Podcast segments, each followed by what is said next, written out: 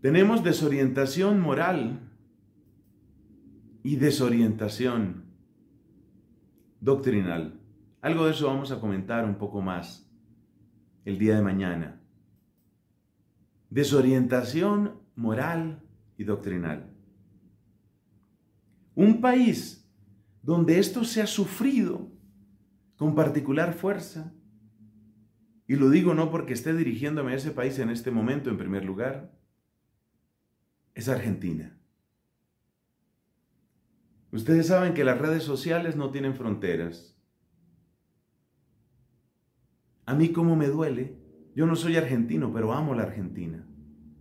A mí como me duele ver este tema de los pañuelos verdes y de la presión abortista. ¿Cómo me duele? Qué duro, sobre todo, ver a una gran cantidad de mujeres, mujeres jóvenes, niñas, con una convicción absoluta, o así lo demuestran, una convicción total.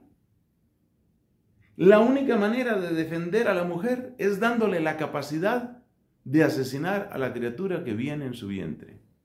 Luego le pondrán todos los arreglos semánticos y cambiarán las palabras, de las cuales la última que más ira nos causa a muchos es la interrupción del embarazo. Como ya han dicho tantos, y yo voy a repetir ahora, ¿por qué lo llamas interrupción? Se interrumpe algo y se puede continuar. Eso no es interrupción. Es la finalización, es la terminación brutal de un embarazo. Eso es lo que es. Entonces, estoy mencionando solo un ejemplo. La desorientación moral es muy grande. Recuerdas que dijimos que la orfandad tenía tres elementos, ¿no? Y vuelvo sobre ellos. Hay un elemento que es el abandono y está representado sobre todo por lo que hemos dicho de las instituciones. Hay otro elemento que es esta desorientación y luego está la precariedad, que es cuando uno se pregunta, bueno, pero ¿y yo qué puedo hacer? ¿Yo qué puedo hacer? Eso se llama precariedad. Y hay mucha desorientación moral, muchísima.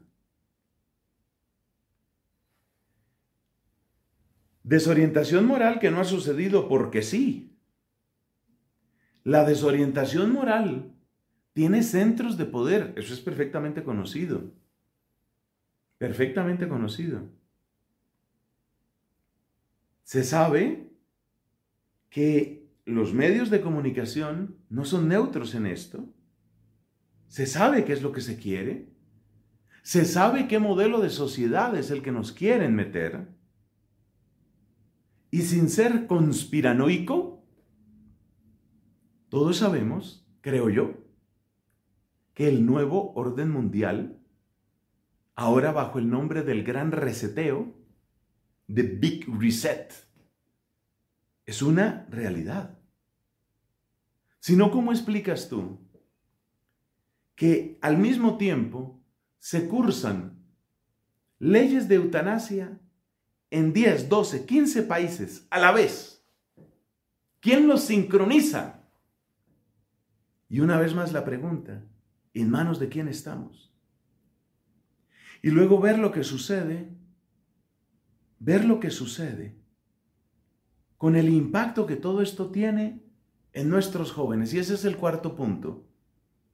Yo lo llamo sensación de fractura en la tradición familiar. ¿A qué llamamos tradición familiar? Bueno, la palabra tradición es una palabra muy bella. No hay que idolatrarla, ninguna palabra, pero es una palabra muy bella. Tradición viene del latín tradere, de donde viene también comercio, en inglés trade. Tradere es la entrega, el intercambio. Esa es la tradición. La tradición significa ese intercambio, esa entrega ¿Entrega de qué? Entrega de unos valores. Todo papá cristiano, toda mamá cristiana católica tiene perfecta claridad de que lo más importante que le puede dejar a sus hijos son unos criterios de vida, unos principios morales, unos valores fundamentales. Aquí llamamos fractura familiar. A que tú sientes que los valores llegaron hasta ti, pero ya tus hijos no los comparten y tus nietos son irreconocibles. Eso se llama fractura en la tradición familiar. Y produce una sensación de derrota, una sensación de fracaso, una sensación de tristeza. Es algo muy fuerte. Sobre todo en la medida en que uno va descubriendo que hay fuerzas, centros de poder, que tienen el objetivo perfectamente definido de fracturar la tradición familiar. Y en buena parte lo están logrando. Te lo digo por lo que yo veo en mi propia familia. Lo que yo veo en primos, en sobrinos, lo veo muy claro. Y por supuesto en la siguiente generación. Y eso produce una sensación de orfandad. A ver, es algo que está pasando en la nueva generación o en, las nuevas generaciones, pero es algo que nos afecta a los anteriores. Yo tengo cincuenta y tantos años. ¿Por qué nos afecta a nosotros? Porque nos da una sensación de fracaso. No se me olvida la cara de una señora, ya mayorcita ella, rondando los 70, una cosa así, y doy el dato de la edad, porque decía ella, no logré que ninguno de, mis hijos se casara por la iglesia. Uno o, una, ¿no? importa en este caso, uno casado por lo civil, el otro Mm, se unió con su novia, la otra ha tenido varios novios, ahora vive sola, así sucesivamente.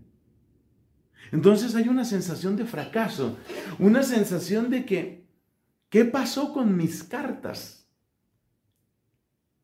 Es que en el juego de la vida es como si uno tuviera unas cartas, ¿no? Para jugar. Entonces fue que me salieron las cartas malas.